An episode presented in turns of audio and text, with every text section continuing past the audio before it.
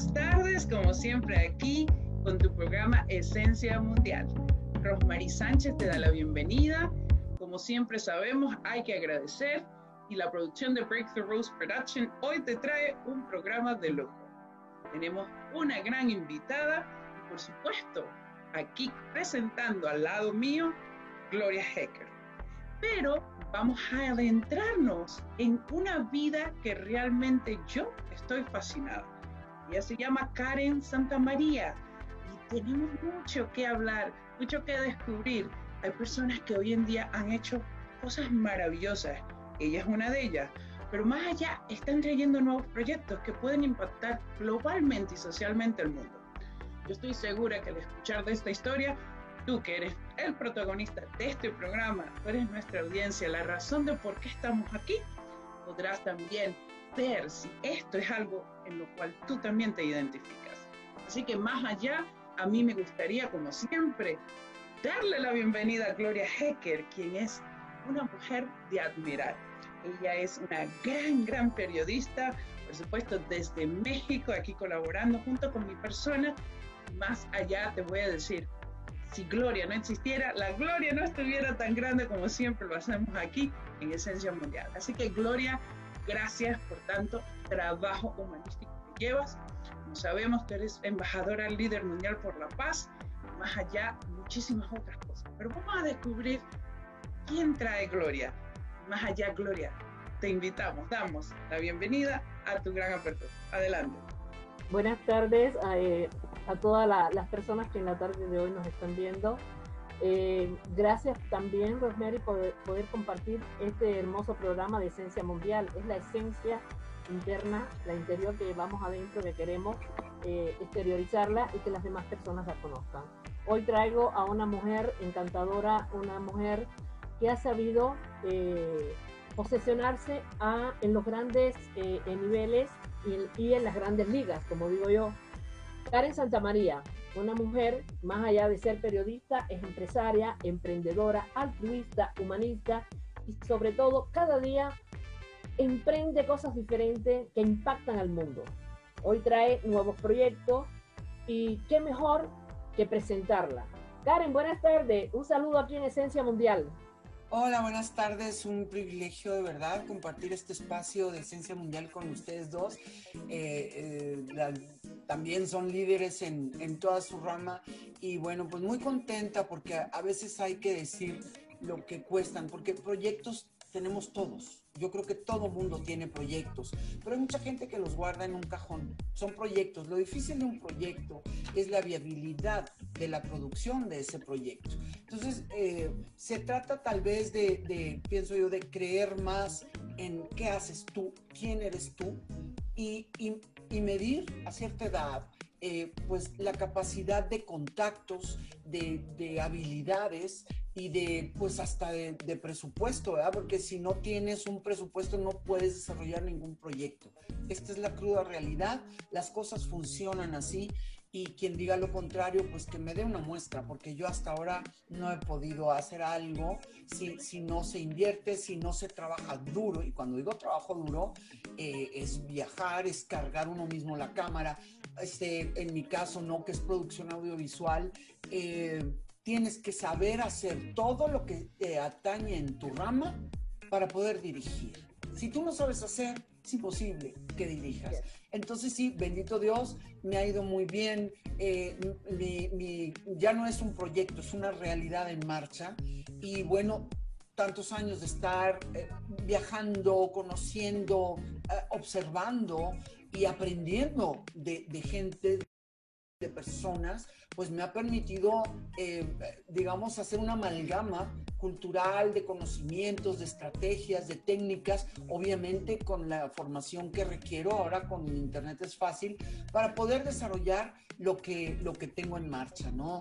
Se dice fácil y muchas personas, así, ahora lo, comentaba hace rato en, otra entrevista, porque hay cantidad de personas que están ofreciéndote asesoría hasta espiritual para que veas, para que hagas, para que logres. No, señor, tesón, tesón, formación y creer en tu producto o servicio es la clave para que todo lo que tú tengas funcione y que los proyectos no se queden en un cajón de tu escritorio o se queden ahí abandonados en una mesa.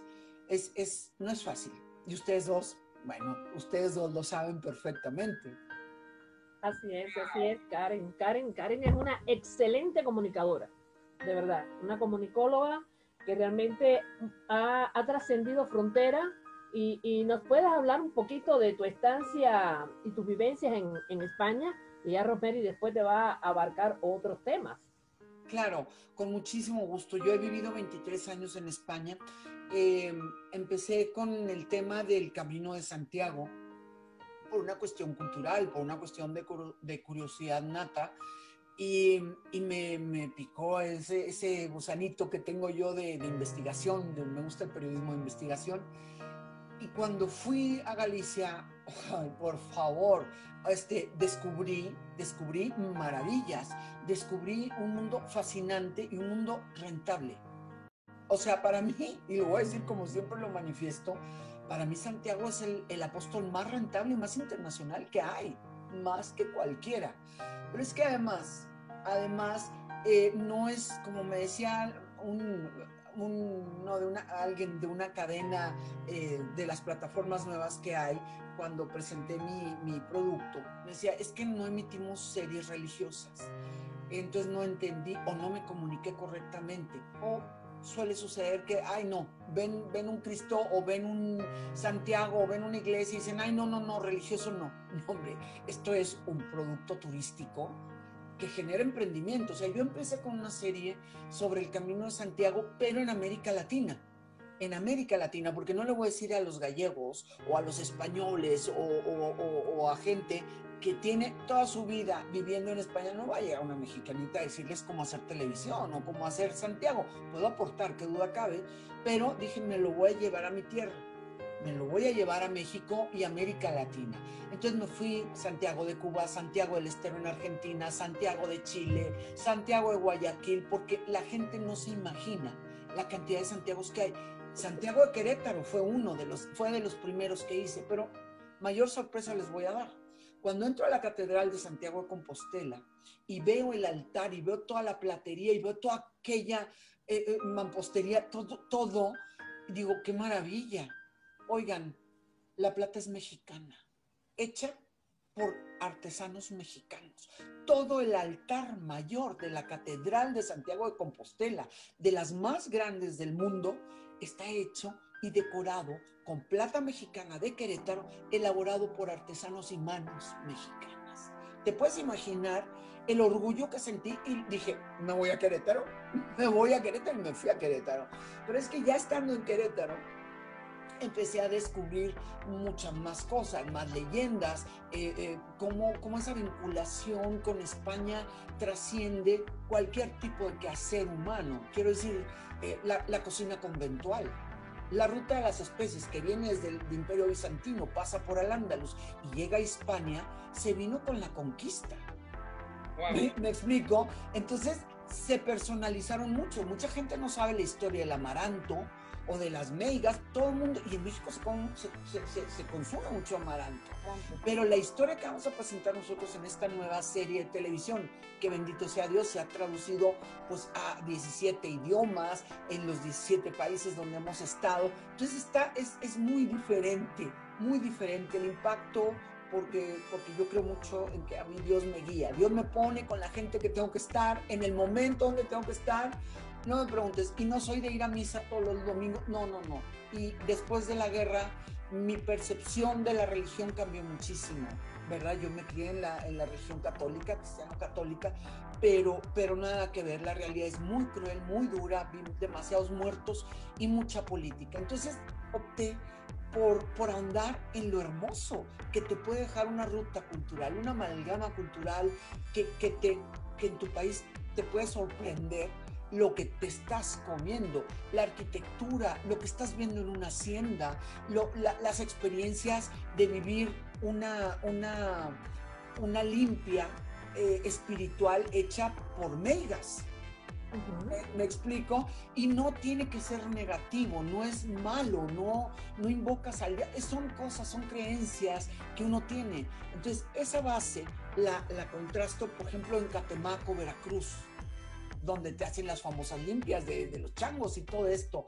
Luego te vas y empiezas a descubrir un montón de charlatanes y te da mucha pena, a mí me da mucha pena que personas que estando en crisis, en pandemia, mujeres que son maltratadas, recurran a un chantaje de alguien que se anuncia en la televisión diciendo que te va a curar la vida y que te va a arreglar, pero esto pasa en todo el mundo, pasa en todo el mundo, no nomás en nuestro país, lógicamente. Pero, pero cada, cada minuto de esa llamada, pues te cuesta, en España cuesta hasta 53 euros el minuto te puedes imaginar, y alguien que se quiere desahogar, alguien que se siente solo, alguien que está perdido, que, que su, que su valor intrínseco está muy por debajo del umbral de la autoestima, muy por debajo del umbral de su potencial. Entonces estas conferencias que yo doy en diferentes partes del mundo es con mujeres que le digo, a ver, ¿tú qué sabes hacer? No, pues yo soy buena haciendo tacos de papa. Una me dijo, yo soy muy buena haciendo sopa de rata. Ah, caray pues me fui y probé la sopa de rata. Casi me muero. Porque dices tú, madre mía, lo que uno tiene que hacer por el, por, el programa, ¿me entiendes? Pero al final, todas esas experiencias me, me, nutren como ser humano, me nutren como persona. Y yo creo, creo, este, después de producir una serie que tiene que ver con Al-Ándalus y el mundo musulmán, para poder entender. Cuando yo voy a España, yo pues, me llevo a mis hijos y mi niña me pregunta un día, eh, que estaba, son cinco añitos tenían a Karen, y me dice, mam, ¿por qué la gente, por qué hay niñas que vienen todas cubiertas? ¿Por qué hay niñas que se visten y se tapan todos, mam? Qué vergüenza, tía, que no le supe contestar. Y me dije, voy a producir una serie de televisión que explique lo que es el Islam, lo que son las culturas. Y me fui a siete países árabes. Se dice fácil, pero me tardé tres años en producir esa serie. La riqueza cultural que adquirí, la admiración que siento por, por algunas mujeres y por, por, el respeto que me merece cualquier tipo de, de demostración religiosa se estableció, qué duda cabe, pero también comprendí muchas cosas, muchísimas cosas. Entonces, eh, pues allá se llama de una forma, en México puede ser el machismo, ¿me entienden? Puede ser muchas cosas, pero mi sorpresa fue que muchas mujeres eh, musulmanas cubiertas con su, con su con todo lo que tú quieras, son muy felices como son. Son felices viviendo el régimen que ellas viven. Hay otras que no, porque como todo hay extremos. En la vida hay extremos, en Canadá hay extremos, en México hay extremos, en Estados Unidos, ¿para qué te cuento? En todos lados. Pero en la medida creo yo que que viajes y que cultives tu intelecto abriéndote a culturas, abriéndote a mujeres que te quieren expresar algo y tú con la cámara enfrente eh, no le hablan a la cámara, a mí me están enriqueciendo y pienso que ese es el gran potencial de mi vida y por eso he logrado pues trascender en fronteras porque he generado una empatía de mujer a mujer o de jóvenes a, mujeres de mi edad. Eh, en fin, este, y me quiero morir con, dejando este legado, porque mi vida ha sido bendito, Dios ha sido plena, con mucho sufrimiento, con muchas cosas muy, que son muy poco comunes que le pasen a mujeres. Yo soy la Biblia en eso, te lo juro, me ha pasado de todo. Y que dices tú, vaya, yo pensé que esto nomás le pasaba a los hombres, o, situaciones que dices, no puede ser que yo esté en esto. Pero sí, entonces, la riqueza que me llevo y que la vida me ha dado es de agradecer toda, todo. Y me moriré, pero en la tele, fíjate, gracias a Dios que estamos en estos medios. Los medios de comunicación son los que nos permiten trascender de alguna forma. Entonces, esto es lo que yo redescubrí de mi actividad, de mi quehacer. Y las mismas, las mismas personas que yo entrevisté son las que me dieron ese gran valor, ese gran tesoro. Y yo pienso que ustedes dos también lo están viviendo, ustedes también lo viven y mucha de tu audiencia también lo vive, pero a lo mejor no saben descubrir su potencial y eso las obliga a, ponerse, a meterse en un torbellino que va hacia abajo Yo lo que hice fue salir. Yo salí. Wow, Karen. Eh, me inspira tanto lo que hablas. Es como, no sé, es como un caudal de una vibración muy fuerte, porque hay una historia de impacto que llevas y que has vivido y que has podido tú inclusive incluir tantas personas. Yo creo que ahí está la riqueza, ¿no? La riqueza de, la mujer, del, patrón y del género, de toda la complejidad que lleva la cultura, el viaje, eh, los momentos de eh, definirnos a nosotros como seres humanos, qué quiero, a dónde voy, qué realmente estoy dándole yo al planeta. Ahí está. ¿Cuál es mi función? Eso es, eso es. Hay que verse como una persona que tiene una función para aportar a los demás. Así es como descubres qué es lo tuyo, qué está dentro de ti y qué puedes aportar. Sin duda, acabas de dar en el clavo. Wow, qué lindo. Y sabes qué, Karen, tú eh, eh, hablando con tanta franqueza y contándonos aparte acerca del camino a Santiago. Yo creo que este es el momento que la audiencia tiene que ver ese gran ejemplo.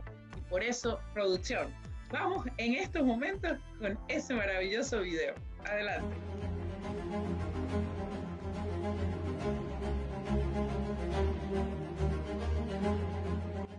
Hemos creado un producto turístico absolutamente innovador, uniendo televisión, internet, redes sociales, posicionamiento de El Camino de Santiago, productos y servicios turísticos, empresarios, artesanos, sociedad y autoridades gubernamentales.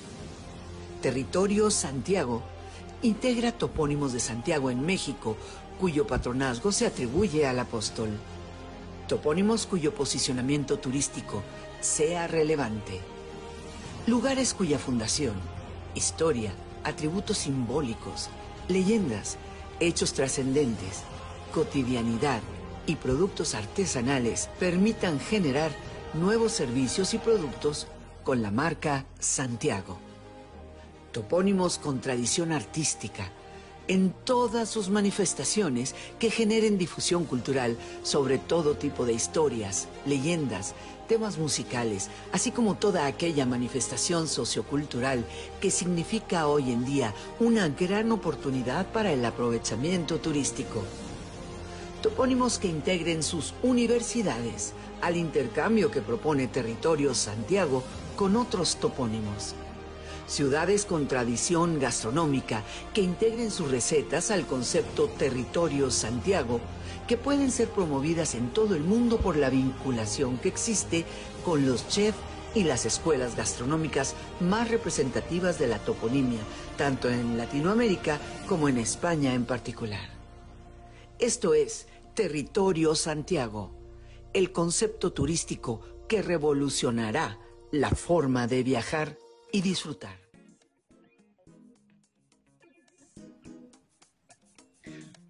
¡Wow! Realmente este video me ha impactado la vida.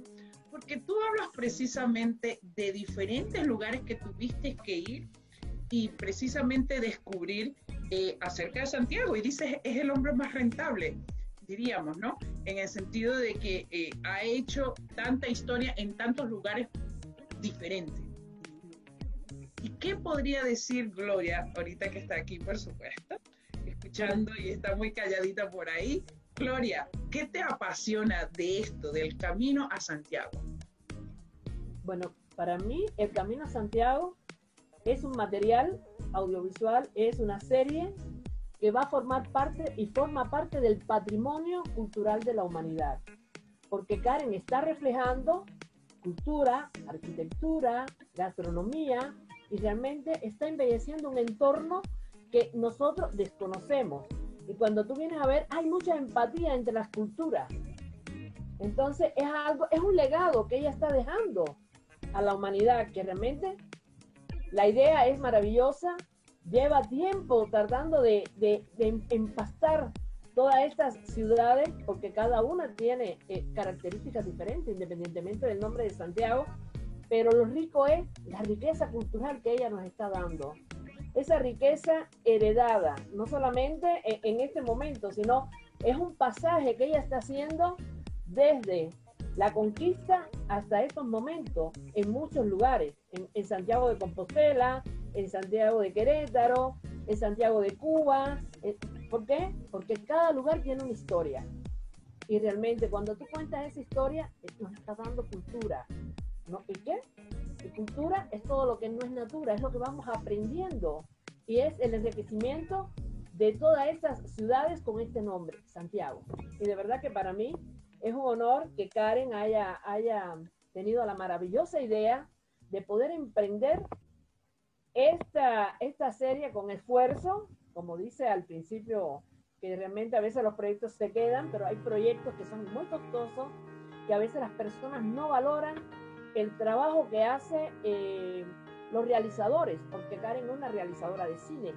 Entonces, cuando tú empiezas a, a, a, buscar y hacer un compendio de información, de investigación, te lleva tiempo. Entonces, esto es un trabajo que vale la pena, eh, no solamente eh, que forme parte del patrimonio cultural de la humanidad, llevarlos a festivales, llevarlos a concursos mundiales, porque de verdad que vale la pena vale la pena este trabajo que nuestra querida amiga, colega y hermana Karen Santa María, que la conozco de hace años y sé la carga profesional que lleva arriba. Pero no solamente eso, Karen, yo necesito que tú me digas un poco cuál fue tu inspiración a ser periodista de guerra. No todas las mujeres llegan a ser periodistas de guerra.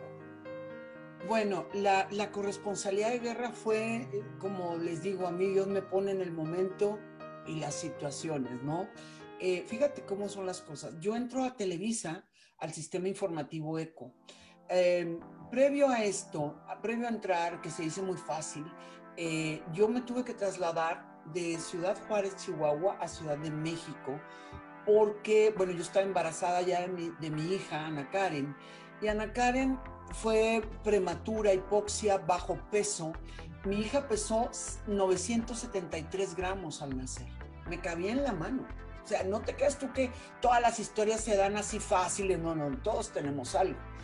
Ana Karen, entonces, eh, solo en México podían de alguna forma ayudar y bueno, muchas circunstancias que se dieron.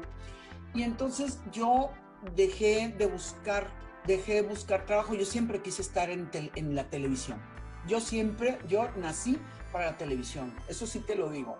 Entonces, cuando, cuando mi hija sale ya de, después de tanto tiempo, me, me, dicen, me le diagnostican retardo mental, que no iba a poder caminar y tal, y dijimos, nada, fue tesón y estar en terapias y estar dándole, y dije, mi hija no va a ser así. Ahorita, bueno, ya, les, ya verán fotos de ella y es una mujer este, increíble, está en tema financiero en España y mueve mucho. Ese, entonces dices, si son pruebas, prueba superada. Prueba superada, porque estas situaciones no te deben para todo, solo todo tiene solución, nomás la muerte no, es lo único que no tiene.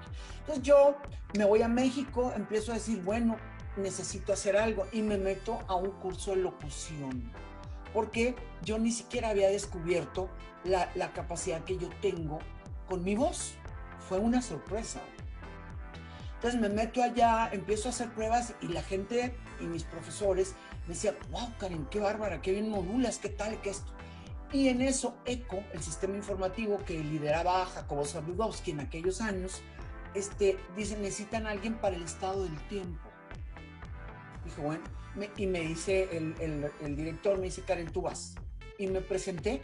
Y ahí voy a Chapultepec, Televisa Chapultepec, y había una fila que daba la vuelta a la manzana, pero gruesa. Yo dije, bueno, aquí estoy, aquí, aquí. Me esperé casi seis horas hasta que entré. Y, y ese mismo día me contrataron. Ese día, pasé las pruebas. Aquí lo interesante, fíjense ustedes, que muy poca gente sabe esto. O sea, yo, uh, yo sabía escribir a máquina, pero era incapaz de manejar un ordenador, una computadora, o sea, y dije, en la torre, yo hablo los idiomas, hablo inglés, hablo esto, hablo el otro, y puedo perfectamente traducir los reportes del estado del tiempo, soy buena redactando, pero no me pongas en un, en un ordenador, no tenía ni idea, ¿vale? Pues entonces está un chavo en, en, la, en la biblioteca del cuarto piso, de ahí donde estaba Eco, nunca se me va a olvidar, y estaba escribiendo y yo lo veía con una velocidad, dije, wow. Digo, oye, perdona, este, ¿tú trabajas aquí? Sí. Eh, ¿Quién te ayudó a entrar? No, bueno, sí, tuve por acá. Le digo, ok, ¿a ti alguien te ayudó? Pues esto en la humanidad es una cadena de favores. Te toca ayudarme. Le dije, te toca ayudarme porque necesito este trabajo, quiero este trabajo, pero yo no sé usar una computadora. Y entonces el chavo se rió. Me dice, ay, qué señora tan, tan, tan agradable, tan divertida, qué chistosa, me dice. Ok, mire, aquí se enciende y tal, órale, órale, órale. Y entonces ya me bajó el software y empecé a redactar, porque pues el teclado de un ordenador era, pero yo no sabía ni encenderla. Oigan, pues que me va saliendo bien el tío y imprimo mi reporte y me voy a, la cabina, grabo y lo grabo en tres idiomas y me salió perfecto. Ese mismo día me quedé. Y yo, gracias Dios, en serio, porque ya había pasado yo con Ana Karen, híjole, mano, se te pierde la autoestima, eso es cierto, pero nunca dejé de creer en que iba a salir mi hija adelante y dije, ahora hay que voltear a verse uno. Porque las mujeres, como somos mamás, somos hijas. Entonces, la hija tiene que ayudar a la mamá. Luego tienes el novio, hay con el novio. Luego te casas y atiendes al hombre. Tienes hijos, hay pues hay que atender. ¿Y uno qué? Espérame tantito así no funciona el sistema. Tú tienes que verte y decir, ok, mi rol ahorita, porque yo elegí una familia, vivimos en una sociedad, hay, ciertos, hay ciertas normas que hay que cumplir. Pero eso no es ni aguantar insultos, ni aguantar golpes, ni aguantar de nadie. Hay que amarse uno. Entonces, teniendo esto bien claro, pues ya dices, bueno, pues ahora voy a por mí. Y entonces me, me mandan a, me mandan a Nicaragua eh, ah, espérame, empecé en el estado del tiempo, duré tres meses. Luego yo le dije a, Jorge Berry, me acuerdo muy bien, Jorge Berry le decía yo, por favor, dame una oportunidad, déjame hacerte un reporte, no te voy a cobrar nada, te va a salir gratis, pero dame la oportunidad, porque ahora no hay humildad para pedir oportunidades. Ahora lo primero que te dice un recién egresado es, ¿cuánto me va a pagar? Espérame tantito, niño o niña, que me vas a aportar tú a mi empresa esto es un trabajo en equipo. Entonces, no pueden llegar becarios exigiendo un sueldo y seguro social porque hay que tener humildad en la vida. Yo empecé así y ahora doy trabajo, pero, pero con las condiciones que corresponden. Y además, como sé hacer, gracias a Dios, casi todo lo de mi trabajo, pues ahora ya no dependo de que un chavito, porque a la hora de la hora ni te rinden, ni saben hacerlo, y tú les estás educando y a ti no te están pagando por educarlos, perdóname, en eso soy tengo muy claro cómo funciona el negocio. Esa, ese es otro tema. Pero me he preparado para ello. Entonces, volviendo al tema, me mandan a Nicaragua porque yo soy como ustedes dos. Estoy en el súper un día en, en, Comercial Mexicana, ya le hice el comercial a Comercial Mexicana, y oigo una mujer, no, no sé qué, no sé cuánto, así como si oigo a Gloria en un súper, ya sé que es cubano, o sea, inmediatamente me voy. Pues también oí a la nicaragüense esta y dije, esta mujer es nicaragüense porque mi madre era nicaragüense, mi abuelo fue alcalde de León, Nicaragua, y bueno, pues mi mitad de mi sangre es nicaragüense y la otra mitad es colombiana. Yo nací en, en, México, pues porque mis papás se pusieron a hacer cositas ahí y aquí estoy. Así salí yo, ¿sabes lo que te digo? Entonces me acerco con ella y le digo, ay, señor, usted es nicaragüense. Y ahí me dice, ¿cómo, cómo sabes? Le digo, ay, por favor, le digo, el hablado y tal. Y me dice, ¿y vos qué haces aquí? Le digo, pues estoy en el sistema informativo. Me dice, fíjate que mi esposo me dice, lo acaban de nombrar ministro de turismo de Nicaragua y necesitamos difusión. Venite a mi casa y tal. Dejamos los carritos. Fíjate lo que te estoy contando, ¿eh? Dejamos los carritos con todo y nos fuimos a su casa. ¿Ves cómo Dios es conmigo? Ve y acércate con esa mujer, porque si Dios no me lo dice, yo no lo hago ahí voy y entonces me dice, este, mire, necesitamos señora, qué tal y qué cual, y me voy al día siguiente y hablo con Jacobo. Le digo, Jacobo, mire, jefe, está así, así, así, así. Me encanta la idea, me dice, me encanta porque acaban de salir de, la guerra, vete a Nicaragua y organiza todo y tal. Y ¡pum! Me mandaron, para no hacer un cuento largo. En el octavo viaje me toca, eh, me toca ver me toca presenciar, estamos en el Hotel Intercontinental, estamos la BBC, estaba CNN, estaba pues muchos eh, camarógrafos y periodistas que estábamos festejando que por primera vez se, se, llevaba a cabo Miss Nicaragua después de 14 años de sandinismo. Entonces estoy en una mesa y, no, y nos enteramos que ahí mismo asesinan a un general. Estando nosotros ahí, entonces salgo corriendo, antes no había internet, no había móvil y tal, y salgo corriendo a la sede de ECO que estaba en contraesquina del hotel. O sea, yo salí y ahí estaba la sede, haz de cuenta. Todo Dios me lo puso así, pero yo aproveché la oportunidad. Eso es lo importante. Llamo a, ECO y, y, pido autorización para, para grabar eso. Sin autorización yo jamás lo hubiera hecho. Hay que ser muy disciplinado y tú lo sabes, Rosemary. Hay que hacer mega, este, y tú también, eh, niña, que está distraída esta mujer. Oye, que hay que tener mucha disciplina para trabajar para una cadena, ¿vale? Entonces pido permiso y no me autorizan, pero la corresponsal de CNN no estaba. Solo estaba el camarógrafo y el camarógrafo me dice, por favor, ayúdame, me dice, ayúdame, tengo que mandar esto porque CNN en aquel entonces era, la primera imagen siempre era de CNN, y lo saben. Pues nada, me pongo redacto y nos lanzamos. A los 19 minutos, que era, uff, ya estábamos enviando vía satélite, pero tenías que llevar el cassette, lo tenías que llevar al cerro, al, cerro de microondas para que lo metieran y lo pasaran. ¿Me entiendes? Así funcionaba el mundo. Ahora es más fácil. Y este, y entonces mm, yo salí un jueves de Nicaragua y el martes me estaban llamando. Y entonces decían, y fui, fui a, me, fui a Nicaragua. Yo me estaba divorciando, fíjate, en ese, en ese tiempo. Un divorcio tranquilo, en buena onda, pero se acabó la esencia, se acabó la magia. Entonces yo le dije a mi ex esposo, le dije, mira, me voy a ir a Nicaragua dos meses, me instalo, pongo la casa y luego ya me llevo a los niños. Y así lo hice, así fue. Y entonces empecé a ver lo que es la guerra y la posguerra. Y fue espantoso lo que yo viví, no se pueden, que era un trabajo supuestamente para hombres. A mí me, a mí me costó tanto porque no había mujeres corresponsales. De hecho, he sido la única mexicana que ha sido corresponsal de guerra para CNN, que lo producía Telemundo en aquellos años. Fíjate. Y, y me veían los tíos y se reían de mí, como que, ay, ¿qué hace una mujer aquí? Voy a hacer el trabajo que no has hecho tú, subnormal, que no, y me, me motivaba más. A mí un tío se burlaba de mí y más rabia me daba pues, ¿cómo que no, estúpido? Pues estamos en lo mismo. Estamos arriesgando nuestra vida, estamos viendo el sufrimiento humano. Y e hice mi trabajo, siete años, ya me contarás. Y entonces empecé a viajar por todos lados y al ver tanto muerto, la, imagen que más me impresionó fue en, un cruce en Estelí, estaba un cruce de un fuego cruzado. Yo estaba en la esquina con mi camarógrafo y entonces en eso lanzaron un, con una bazuca, lanzaron una granada y, cayó. A su cuenta, yo estaba, estábamos, yo estaba aquí en esta esquina y aquí fue donde, donde explotó. Ahí llegó, entró por una ventana en una casa y salió una niña con un vestido rosa, así. Y luego salió, detrás de ella estaba el papá con todos los intestinos de fuera. Y yo me quedé helada. Fue mi, primer, mi primera imagen gruesa.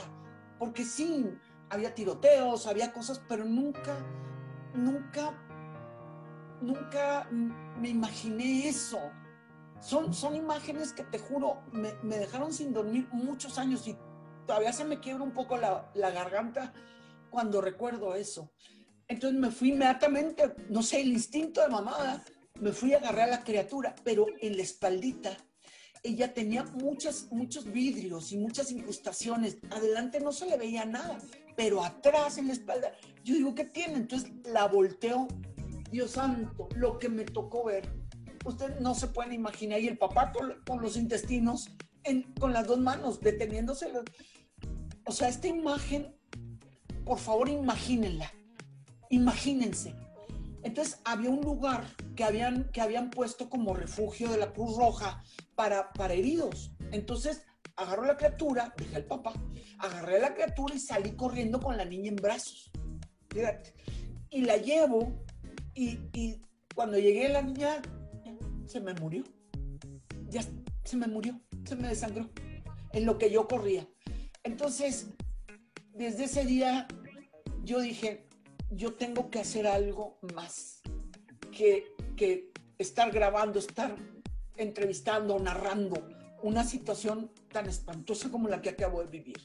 Entonces, produje, diseñé un programa, yo soy muy organizada, yo planteo, yo diseño, yo planifico un programa que se llama Perfiles TV.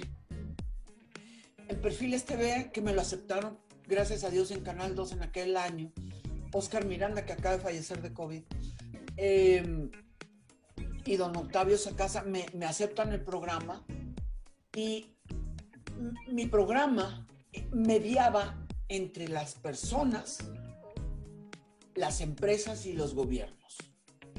Entonces diseñé lo que se llama un club del hogar.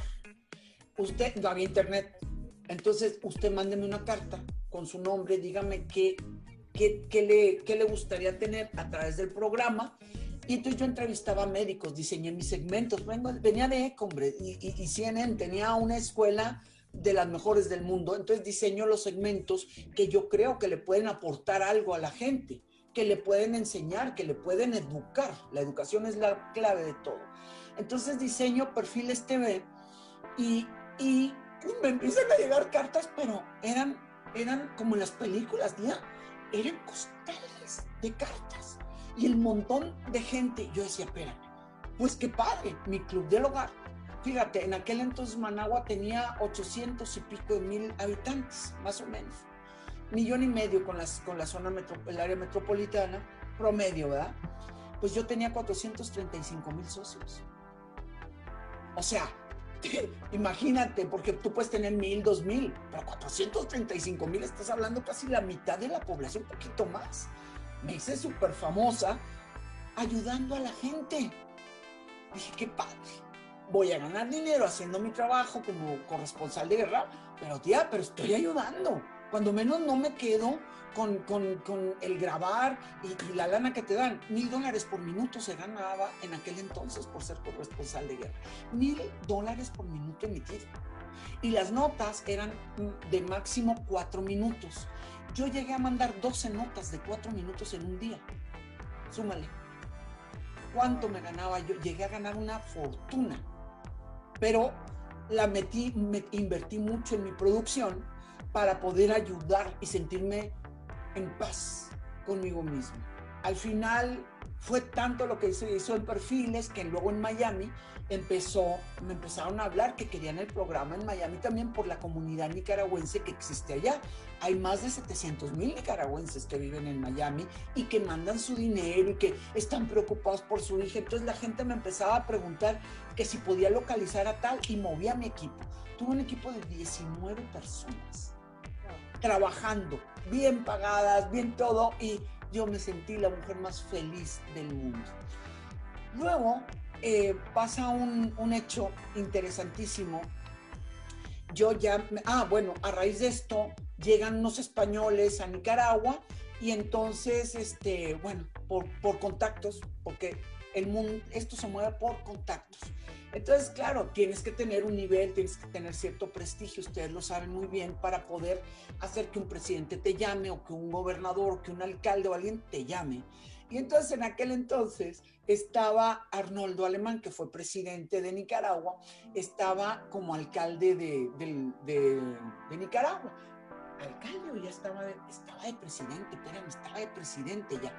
Y entonces me llama y me cuenta, yo tenía una casa en la playa, me dice, mira, Karen, me dice, fíjate que viene un grupo de empresarios y gobernadores de España, me dice, y necesitamos la casa de protocolo de la playa, ellos quieren llegar a la playa, está hecha un polvo, me dice, me dijo otra palabra, pero bueno, no la digo aquí. Este, y entonces me dice, fíjate que tiene cucarachas, tiene humedades, tiene esto, tiene el otro, préstame tu casa.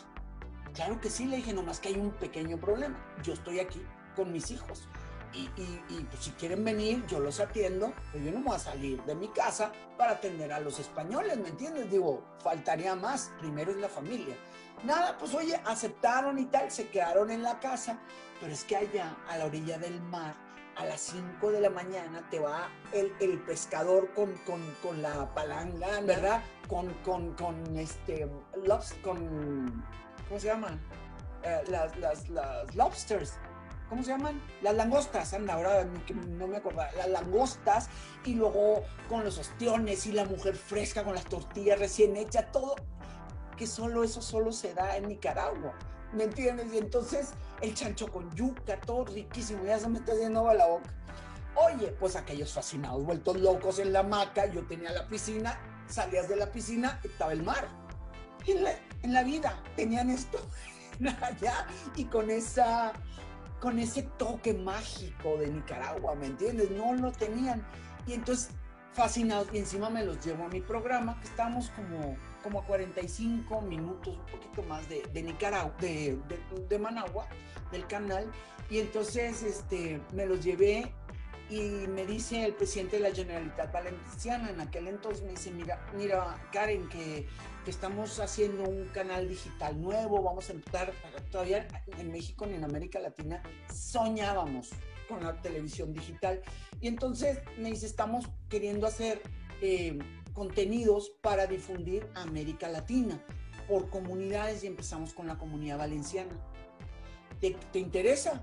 Claro que me interesa. Pues, claro, ya, ya, era, ya tenía muchos años en Nicaragua, ya doña Violeta, pues ya estaba el sistema sin tanta guerra ni guerrilla, ya no había tantos muertos. Y bueno, aparte de los maremotos, terremotos, erupciones de volcanes, que yo hice un doctorado allá en, en temas geográficos y me di cuenta de lo respetable que es la naturaleza, ¿me entiendes? También, porque lo vivimos, porque ese es otro tipo de conflicto que no, muchas veces no, no lo valoramos.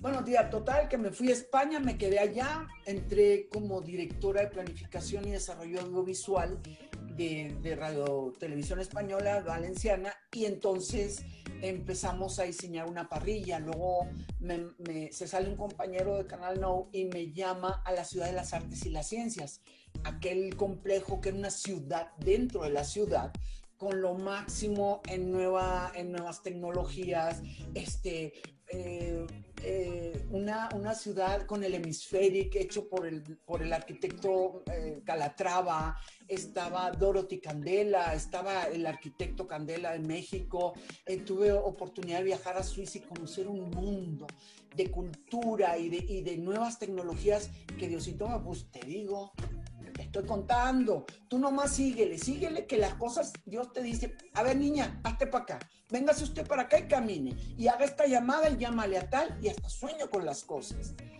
¿Por qué? Porque creí Pero ahí viene también un poco, ahí en Nicaragua es donde surge Corazón de Niña. No me has hablado. Ah, es que de ahí, no, antes de Corazón de Niña, este, yo al no tener mi programa y estar en España y pues súper bien todo, dije yo quiero seguir ayudando a Nicaragua. Entonces yo mandaba donaciones como Karen. Nada de, no tenía organización, no tenía nada. Y, pero bueno, entonces hay un grupo de, cristianos que me llama de Kentucky, de Estados Unidos, que se llama Outreach for Jesus.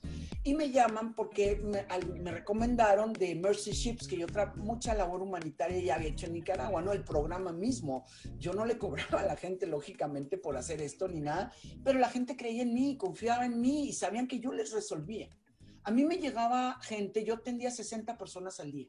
Me llegaban a pedir desde dinero para el recibo de agua hasta pedirme la caja para los muertos porque no tenían para comprar para sus muertos. O sea, duro, durísimo. El caso es que este, me voy con estos americanos desde España y me voy a Guatemala. Y entonces empezamos a grabar y una, llegamos a una casa donde había una niña, que ahí tienen ustedes el link, se llama Marisabel, y esa niña me reconoce me dice, doña Karen, me dice, yo la quería buscar, yo, yo sabía que usted tarde o temprano Diosito me la iba a mandar. Imagínate que dices tu madre mía, impresionante porque yo ya tenía un par de añitos en, en España, ya tenía mi tiempo. Y entonces, este, digo, pero ¿cómo me conociste? Y entonces me dice, a través de perfiles TV, me dice usted me regalaba entradas para el cine, nos daba despensa, nos daba esto. Y entonces cuando dices, ha valido la pena, lo que yo me sacrifico, lo que yo he hecho, porque a lo mejor uno mismo no se da cuenta del impacto que puede tener. Y esto es lo maravilloso de creer en ti, que no te das cuenta, no mires, porque no vas, no vas calculando, ¿y esto qué me va a dar? ¿Y esto cuánto me va a costar? No. De hecho, les voy a contar que mi segundo matrimonio, porque este, eh, nos separamos por eso, porque él decía que mi labor humanitaria no era rentable, que yo no ganaba euros con eso. Claro, me conoció cuando yo estaba en Nicaragua, ganaba una la nota con CNN, entonces el hombre dijo, pues tal, pero me llamó más la labor humanitaria y fui más yo. Yo al principio, la primera vez cobré y me pagaron muy bien. La segunda vez ya pedí acompañarlos, pedí ir con ellos porque yo era la encargada de la farmacia, yo traducía, yo les daba los medicamentos allá, nos íbamos a la sierra, no se pueden imaginar la gente. Entonces la gente bien, bien y tal, y les daba yo sus medicamentos. Eso me hacía feliz. Entonces cuando se me planteó eso, mi ex marido me decía, pero es que no, no ganas, que no, que no, hay, que no hay dinero, que no sé qué, no sé cuánto. Le digo, mira, te lo voy a decir muy fácil. Tú saca un talón, un cheque, y ponle Karen Santa María. Y el concepto le pones su felicidad. ¿Cuántos ceros le quieres poner? ¿Cuántos ceros le pones a mi felicidad? Entonces, de ahí me divorcié. Porque no había nada que hacer. Pero no iba a dejar de ser yo. Yo tengo una pregunta que quiero decírtela hace mucho tiempo, pues he estado hablando y de verdad que es maravilloso. Eh, no hay como pararte porque mientras más hablas son cosas más... Perdón, perdón, yo sé que hay tiempo llenan, limitado, ¿no? que llenan, llenan, llenan, o sea, te, te, pones a pensar y yo creo que lo que tú hablas hace que también la audiencia empiece a imaginarse qué han hecho en su vida. Claro. ¿Cuál es el producto de, los, eh, de las acciones, de los retos, de todo lo que han podido crear y qué resultado tiene? Y yo creo que ver a Karen en esa parte humanística que tú dices, pónmelo cero, ¿cuánto vale mi vida? Es, es algo que no tiene, no tiene valor económico alguno. Simplemente la gracia de que tú hayas llegado a un lugar donde alguien te dice, tú me salvaste mi vida, tú cambiaste el eje de la forma que yo vivía, tú me diste aliento para seguir viviendo. Yo creo que eso es lo más grande que Dios nos puede dar.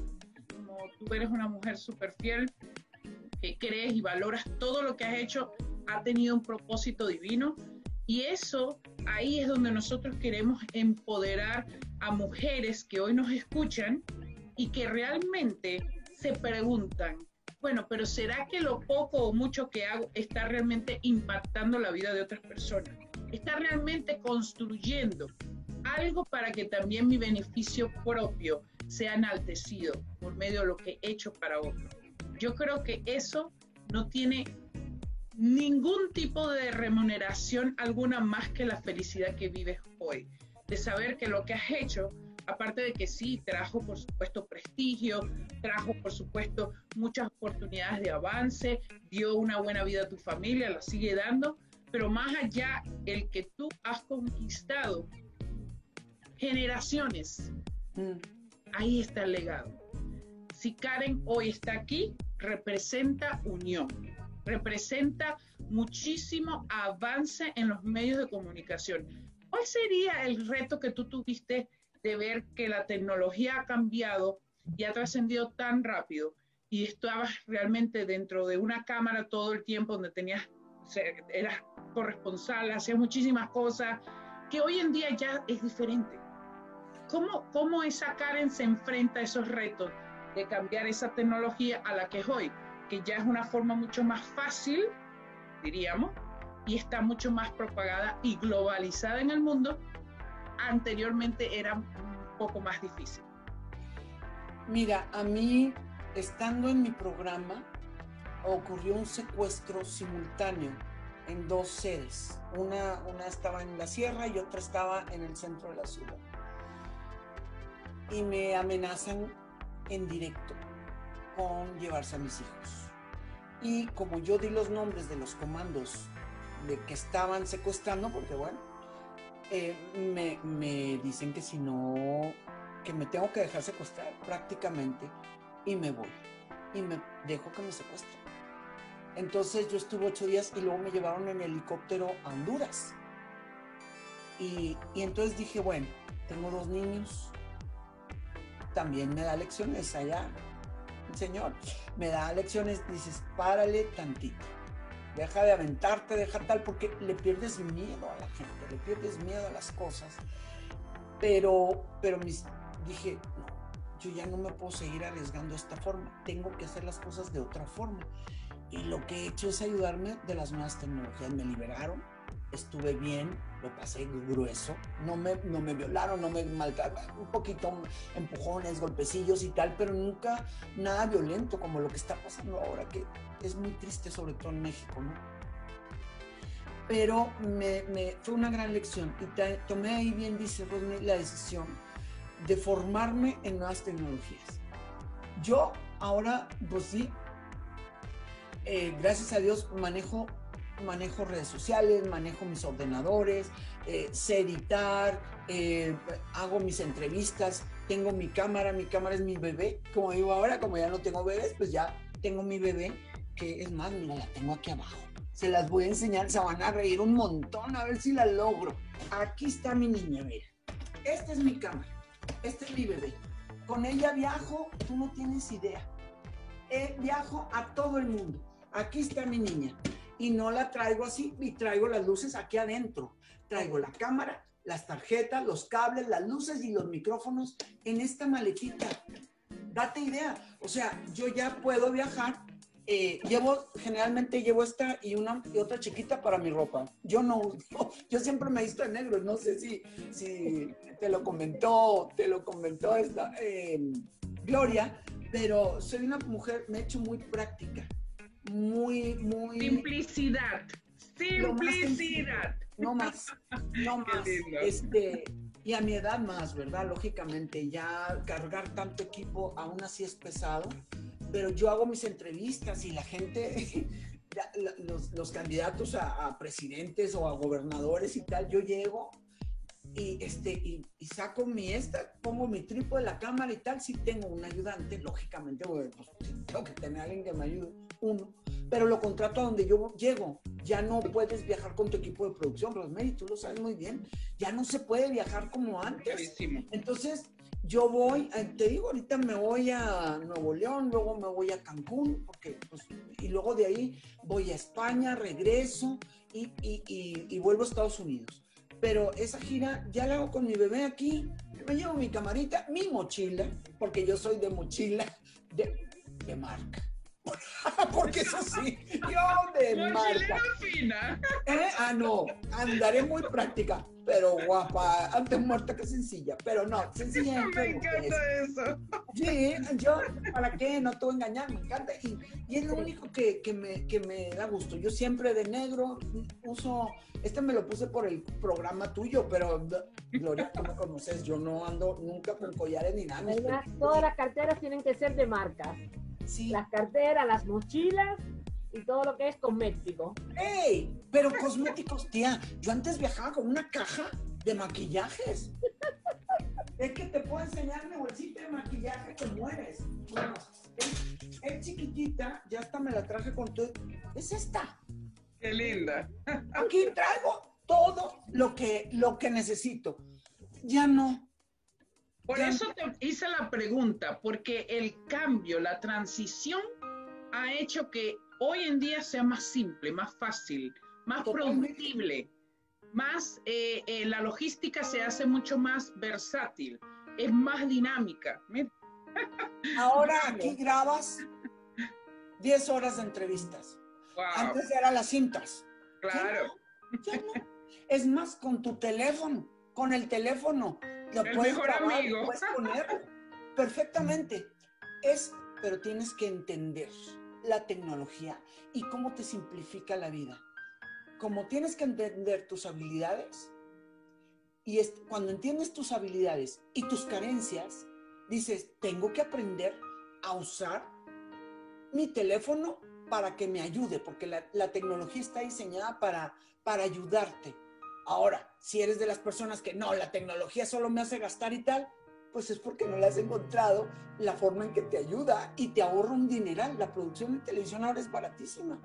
Por eso, por eso era que yo te hacía la pregunta, porque hoy en día de verdad que eh, somos dichosos a lo que pudiste haber vivido tú con tantas producciones que hiciste, tanto movimiento que eh, eh, elaboraste, tantas personas que estuvieron detrás de cámara contigo, aquí, allá.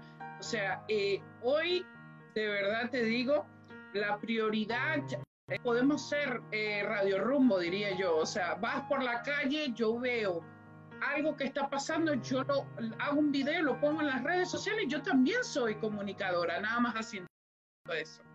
Pero, pero ahí es otro, ahí entra otro problema.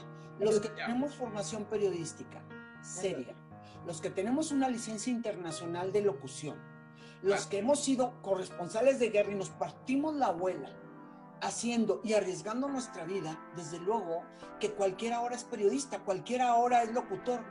Y, y dentro de la tragedia que es la pandemia, pues lo positivo, hay que verle lo positivo a todo, a todo, por favor, siempre.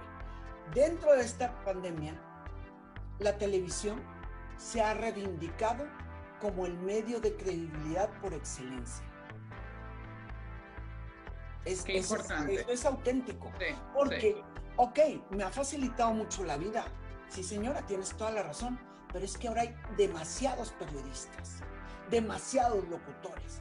Y destacar en este mundo sin que pretenda ser empleado de ninguna cadena, sino como tú ser emprendedora, tener tu canal de YouTube, tener tus redes sociales, hay que meterle dinero. Y hay, que, hay que tener contenidos que generen empatía, que la gente te, te crea y no venderte con políticos que te quieren pagar por hacer las campañas, porque muchos me han ofrecido por, por hacerles campañas. Vente y te doy 15 mil dólares por una entrevista. Voy a dejar 36 años de carrera por 15 mil dólares. No, brother, así no funcionan. Pero hay quien lo necesita y yo comprendo. Pero nunca van a tener la trayectoria. Nunca, y eso, esa paz me la llevo conmigo porque ahorita me puedo mantener, sí es cierto, ahí va a decir, como hay gente que me es que usted ya tiene dinero, espérame, no, no, no es así nomás, me lo he ganado, me lo he ganado, y he trabajado mucho para ganarme, y he tenido crisis como todo Dios, y he luchado mucho, porque llegas a un nivel y ya no te puedes bajar, Rosmar. Tú ya no te vas a bajar, ni Gloria, tú te vas a bajar de donde están. Pero todas hemos tenido crisis económicas. Y quieres algo mejor, lógico. Siempre.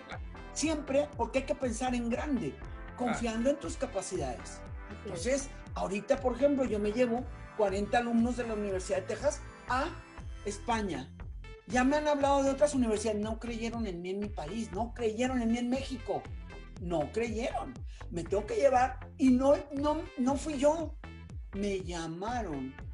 Entonces, qué padre que eventualmente te llega tu, tu palmadita de hombro, ¿verdad? Que muchas veces ni tu familia te la da, cuidado, ni tu familia te la da, ni tu pareja, ni nada, ni el novio, ni nada. Entonces, esa es la importancia de creer en ti. No quiero decir que vayas ahí de, de, de feminista con pantalones. No, señor. Puede ser la persona más femenina del mundo, pero fregona, como decimos, por dentro.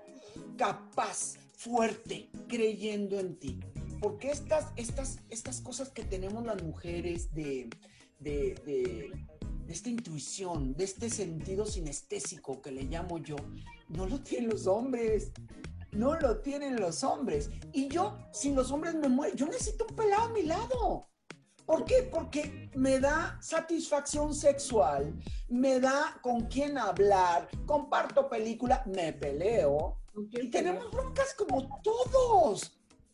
Digo, digo, estamos anatómicamente, estamos diseñados para que uno se complemente el otro. Yo no tengo la fuerza que tiene esta persona. Ni tú, ni tú, ni nadie tiene la fuerza que tiene un pelado. Bajar una caja, esto, montar un cuadro, lo que sea. Es pareja, no hay que verles como un diferente. ¿Estamos o no estamos? Estamos. Es así. Es así. Y sexualmente mejor ni me hagas hablar porque,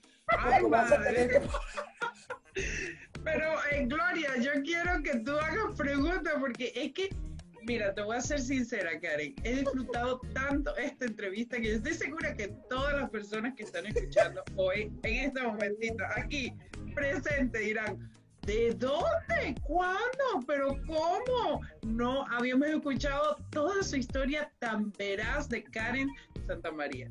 ¿Qué puedes decir tú, amada eh, Gloria?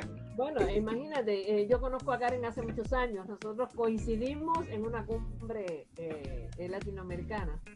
¿Te acuerdas, Karen? Sí, cómo olvidarlo.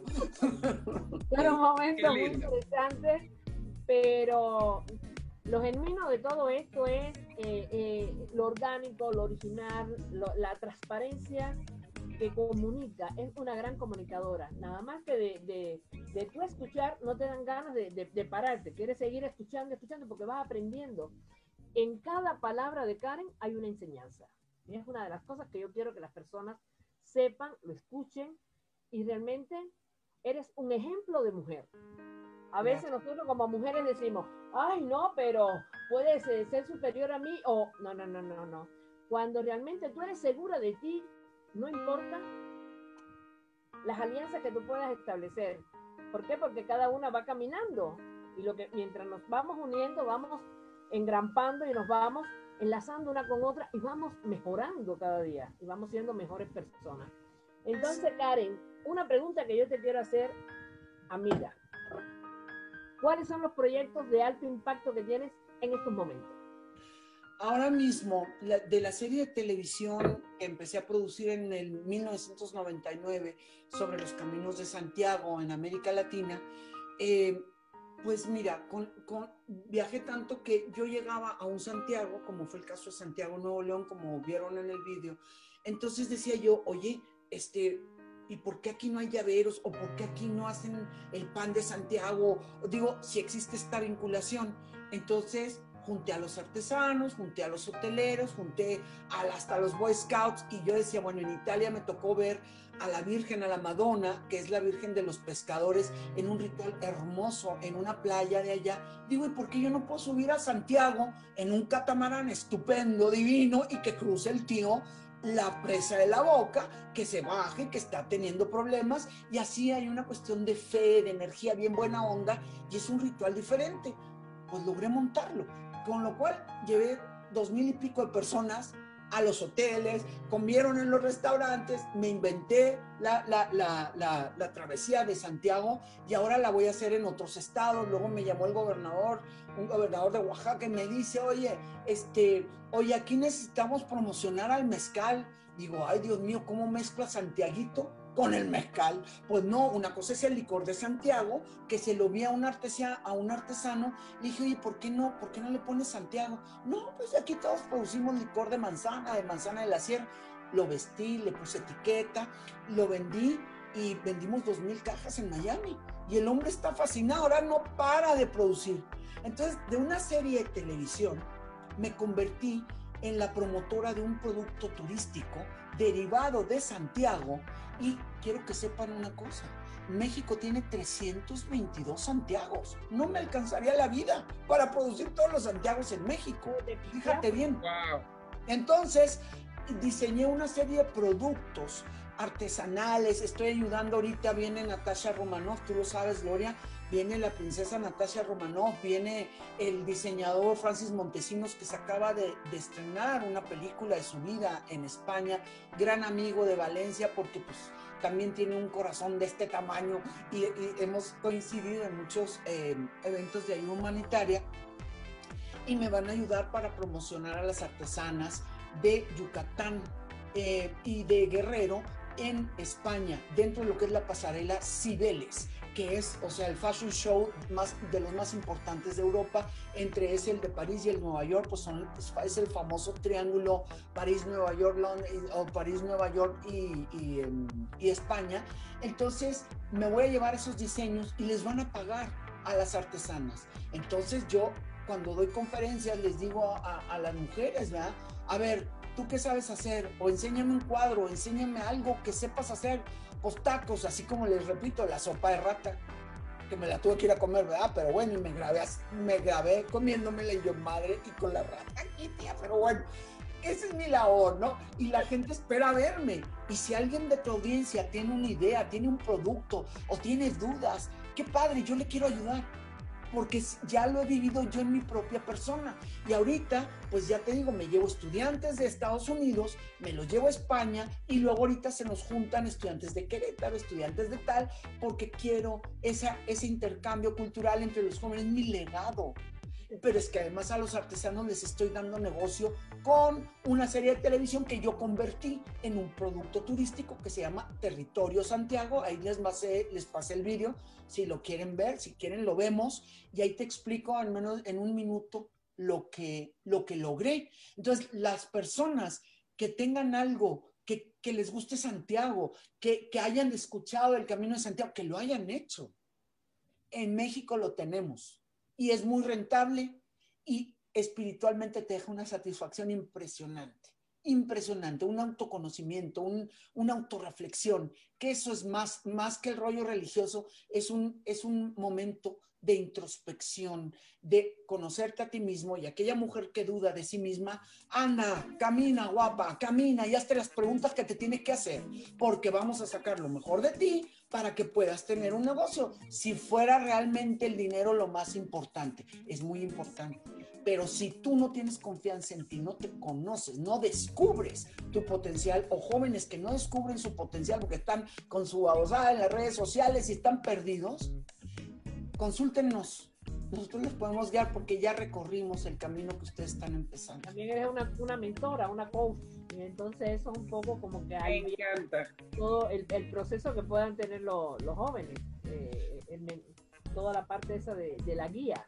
Pero es que las tres estamos trabajando en lo mismo. Ajá. Lo que estamos haciendo es uniéndonos. Las tres estamos en lo mismo. Cada una con sus experiencias y sus tragedias, sus vivencias porque no es así nomás. Yo he tenido cáncer, primero lo de mi hija, luego mi cáncer y hoy estoy viviendo otra situación también, pero aquí estoy, estoy fuerte porque confío y con un sacrificio enorme, porque trabajar con políticos es horrible.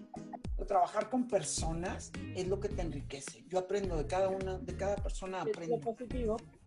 Lo positivo Me encanta lo que dice Karen y bueno, tengo una pregunta porque después de escuchar tanta sabiduría, tantas experiencias maravillosas, eh, no, ¿qué puedo decir? Eh, bueno, el mejor concepto se lo lleva la audiencia, definitivamente. Pero me pregunto, Karen Santa María, ¿dónde está tu libro? Quiero leerlo. Mira, ya me, incluso me han llamado editoriales por, por, por algunas que conocen mi historia yo me voy a dar mi tiempo, no más que ahorita eso es muy importante. No empezar con proyectos de aquí, acá, allá, porque no terminas nada. Santiago es mi objetivo. Este año Jacobeo, que se da nada más 14 veces en el siglo, yo ya me propuse empezar a escribir el libro y ya tengo el nombre. ¿Quién que se los diga? Se van a reír. Claro, porque, adelante. Porque la editorial me decía, no, tiene que ser un nombre corto para que vende, que la... No, pues no, mi, mi, libro se tiene que llamar Anacrónica de una vida intensa pero jodidamente complicada. Pero si eso es lo que más vende, lo jodida y complicada. Es que es la verdad, es, es la verdad. O sea, no ha sido fácil.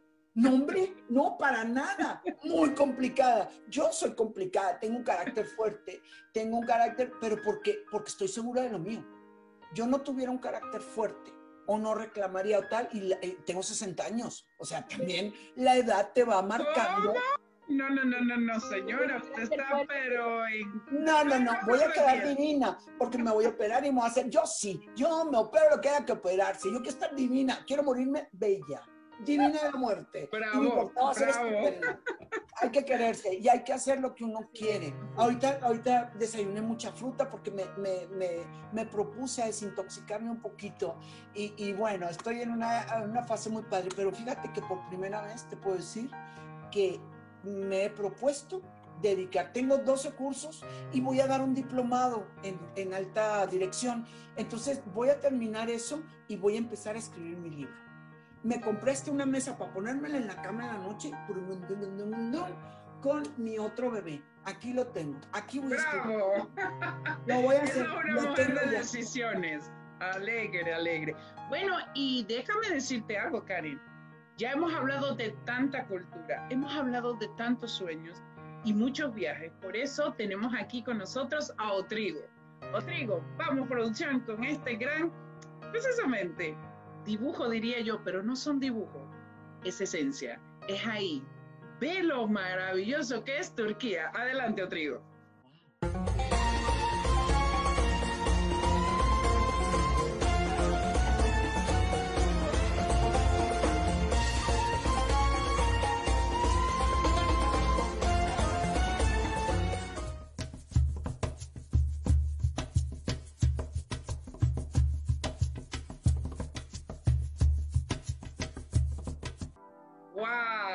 Sinceramente, yo quiero llegar ya a Estambul. Es uno de los países, por supuesto Turquía, que he recorrido anteriormente, pero te digo, verlo nuevamente es como, wow, yo tengo que estar en eso, en eso, ahí. Y hemos programado precisamente, Karen, con Gloria, eh, próximamente, Trigo va a lanzar este viaje internacional, por supuesto, con nuestra comunidad y por eso lo estamos promocionando. ¿Qué puedes decir tú, eh, Gloria, acerca de esto?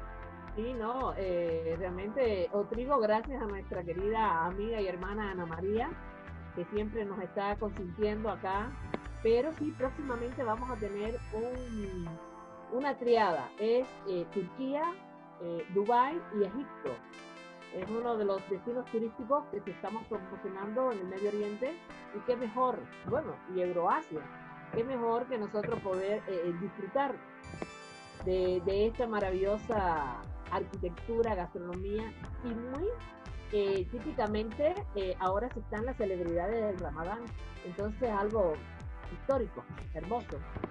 Y ahí quiero estar con Karen, con mi amada Gloria también. Vámonos. nuestra copa de vino. Tres, ¿Por qué no? Mira, yo les voy a decir, yo he estado, bendito Dios, he tenido oportunidad de estar en, en los tres lugares que he mencionado. Y en Dubai fui, fíjate bien, a un torneo de golf. A un torneo internacional de golf. Eh, Dubai es un alucine no, lo que sigue pero el aprendizaje es este. Si estas personas han logrado hacer del desierto el paraíso que tienen, ¿por qué tú no lo haces en tu casa? Es más fácil. Turquía, Turquía es, es la, la, el corazón de las especies. Aprende de las especies y las esencias de los perfumes. Hay mucho que aprender en Turquía. Es maravilloso. Y en Egipto, bueno, estar en el Cairo, yo estaba en el Sheraton, me acuerdo, en un edificio muy alto, y veías una limusina Mercedes haciendo el alto allá abajo y una yunta atrás de él. Entonces decías tú, wow, contrastes eso. Contrastes, contrastes. lo, demás es, Qué caricaturas. Yo siempre he querido hacer un viaje y no me voy a morir sin hacerlo. Fíjate lo que te digo hoy. Espero que vámonos una vuelta al mundo en un crucero de lujo. Tengo todo para hacerlo, con una serie, de, una serie documental. Y lo quiero llamar Brujería, Santería y Magia en el Mundo. Ya te lo había dicho, Gloria. Ya habíamos hablado de esto. Esto yo ya estoy hablando con algunas líneas eh, de cruceros porque hay mucho conflicto por la religión o por las creencias. Hay mucho, porque no hay información. Cuando lees el Corán, eh, la Torah, la Biblia, y te, realmente te pones a analizar las cosas, es una cuestión cultural, ves que no hay tanta diferencia entre unas cosas y otras. Cuando ves las tradiciones judías, el Hanukkah, cuando te vas al Ramadán y haces el Ramadán, entiendes la vocación no quiere decir que respetes las creencias, ni mucho menos eh, los extremos. No me gustan y bueno, se ha sufrido mucho, particularmente en España, con esto. Pero, pero cuando conoces las religiones del mundo, entiendes y dejas de juzgar. Sí. por qué. Pero además estamos frente a un sincretismo religioso. Al final, todo se va uniendo y nada más lo único que, que rige es Dios un ente superior, lo llaman de diferentes formas. De diferentes formas, lo que quieras. El humano tenemos esa necesidad de creer en un ser superior, pero no es ni tu marido, ni tu jefe, ni el presidente de la república, ni el gobernador, ni el alcalde, ni la alcaldesa. Son personas igual que tú y yo. Yo por eso, de verdad, desde la guerra les perdí el respeto, porque no, vi lo que hacían. Y entonces me cambió globalmente. Yo hablo con personas, personas dirigiéndome a personas. De ahí en adelante a ver en qué nos ponemos de acuerdo. Cada quien con su profesión, cada quien con sus cosas, pero no trates de verme la cara de porque no la tengo. No, es que Estoy hablando con una persona. Tienes una visión cosmopolita y tienes una visión abierta. ¿Por qué? Porque has podido caminar, conocer el mundo y saber que todas las culturas son diferentes, pero a la vez se van uniendo. Sí, señora. Entonces realmente, eh, por eso yo digo siempre que el saber no ocupa espacio. Mientras más informado tú estés, ya te va dando un bagaje cultural, te va dando un bagaje espiritual, porque a veces nosotros tenemos que ser más espíritu que materia. el hombre hoy por hoy es más materia que espíritu, la espiritualidad se ha perdido, pero cuando tú vas buscando toda esa esencia, que es lo que recoge este programa, te das cuenta de que nosotros podemos ser mejores personas cada día si estamos unidos y si buscamos que la ayuda, la cooperatividad entre todos. Entonces, bueno, de verdad, Karen, para mí este ha sido un programa muy especial. De verdad, amiga, no sabes cuánto te agradecemos poder estar todo este tiempo. Incluso no queremos ni que se acabe el programa, porque si seguimos estamos dos horas. Hay que hacer dos programas con Karen, de verdad. Vamos a hacer uno juntas, que es diferente. Vale, vale, claro que sí. Yo lo tomo. A las tres, claro que sí, Karen. Eh, me fascina todo lo que hemos hablado, Karen. Eh, es un honor de verdad tenerte aquí con Esencia Mundial, que tiene las palabras sobran para decir quién no se entretuvo con esta maravillosa historia. Bueno, yo creo que por eso es este programa parte de tu corazón. Para mí y Gloria Hecker, por supuesto, y aquí tu servidora Rosmarie Sánchez, siempre tendremos personas especiales que nos demuestren la vida en diferentes formas, que nos demuestren sus talentos, su esencia, su manera de vivir y más allá de ver y percibir todo lo que el mundo siempre nos da. Así que muchísimas gracias de corazón, Karen. Para nosotros no será la última vez, por supuesto, más allá estamos comprometidas en querer siempre, siempre hacer crecer otro. Esa es la tienda, diría yo. Así que sí nos gustaría que ahora nos des tus redes sociales para que cualquier persona que está escuchando vaya. A lo mejor te da un mensaje o simplemente te manda las felicitaciones o más allá. ¿Quieres también ser mentoreado por Karen? ¿Por qué no? Adelante, este es tu momento, Karen. Bueno, gracias. Yo en, en Facebook soy Karen-Santa María. Ahorita el espacio, yo tengo un gráfico con mis redes. El programa se llama Periodistas KSS es así, periodistas KSS, ahí estoy en todas las redes, uso lo mismo, pero sí, sobre todo, eh, si alguien necesite y me encantaría poder darle algún tipo de ayuda, algún tipo de consejo, eh, eh, juntar un grupo para hacer conferencias entre las tres, podemos trabajar, hay que viajar, tienes que creer en, es, en ti, pero, pero, pero no, no, no por retórica, créelo en serio, cree, vete al espejo y di, a ver, ¿para qué sirvo yo? Así es.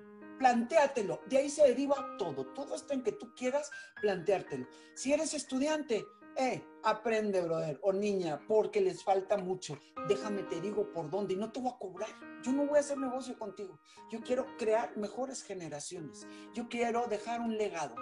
Y el periodismo me ha dado esa bendición de poder hacerlo. Karen Santamaría, eh, mi página es karensantamaria.com y euroimagen.tv, euroimagen.tv. Ahí van a ver lo que hay. Yo siempre contesto, siempre respondo. Nomás díganme, es Karen-Santa María. Mi Facebook me, me, gusta mucho, más que Instagram. Y lo voy a empezar a hacer videos de TikTok, pero porque me, me encanta. Les voy a decir por qué. Porque voy a criticar anuncios de, de, de farsantes que te leen el tarot o que te leen esto y que nomás le sacan dinero a la gente usando lo mejor de las personas que son sus debilidades, sus sentimientos. Eso yo no lo puedo permitir. Las emociones son muy difíciles y cuando hay gente en crisis se deja engañar por, esta, por estas personas. Ya verán mis TikTok. Van a arder. Candente. Candente. ¿Nos puedes compartir esos TikTok también para el programa? Claro, por supuesto. Porque ya tengo el primero. Van a ver, pero estoy Vale, entrevistando vale. una medium y todo el rollo. Ahí les va, porque yo fundamento, todo lo que critico lo fundamento, siempre. Como buena periodista. Gloria, tú lo sabes también. Así que no, al contrario, agradecerles muchísimo. Eh, eh, no me he callado la boca, pero es que es muy difícil. ¿Cómo ha sido tu vida? Pues mira, intensa, como será mi libro, porque sí, y qué padre que puedo contar estas historias y si le ayudan a otras personas. Cuando yo doy con- conferencias sobre el cáncer, me choca que se tengan lástima. Yo no me la tuve y por eso me curé. Y tres metástasis, ¿eh? O sea, no es, no es jugando. Son muchas historias, pero aquí estamos, divinas, y espero durar cuando menos. Anoche lo estaba pensando, dije, oye, ojalá que pueda estar yo unos 20 añitos más divina de la muerte, con mis cositas de marca. Me vale, me vale, para eso estoy aquí, para eso trabajo. a 120 años, esa es la meta. ¿Sabes por qué, Karen? Porque nosotros hemos creado y hemos, es una de las cosas que yo quiero en la convención que estamos organizando, eh, que bueno, que también tú vas a ser eh, moderadora de esta convención mundial, que no lo había eh, dicho. Eh, se han creado tabúes que las personas de la 60 edad son personas de la tercera edad y es un grave error. Estás eh, eh, como bloqueando a la gente como que ya son viejos y que tienen que andar con muletas. No, al contrario, es cuando es la mejor etapa de sabiduría, de experiencia, de, de conocimiento y un poco de, de- de buscar otros bríos. ¿Por qué? Porque la calidad de vida ha aumentado y hay personas que pueden llegar a 120 años, 90 años lúcidas y productivas. Entonces, esas son una de las cosas que nosotros queremos un poco también ver en, en- en esta convención. Hombre, 60 años más, yo no sé, pero yo estoy muy consciente de que nací, crecí, me he desarrollado y me voy a morir. Yo no Claro. tengo miedo a la muerte. Yo nomás no me quiero morir rápido porque tengo muchas cosas que hacer antes.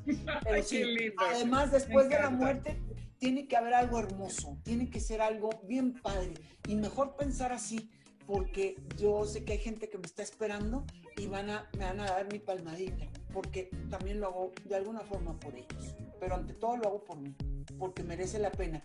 Y eso que no les conté, la historia de mi pareja, que se van a morir cuando, cuando se las cuente. Eso es para otro programa, ¿ok?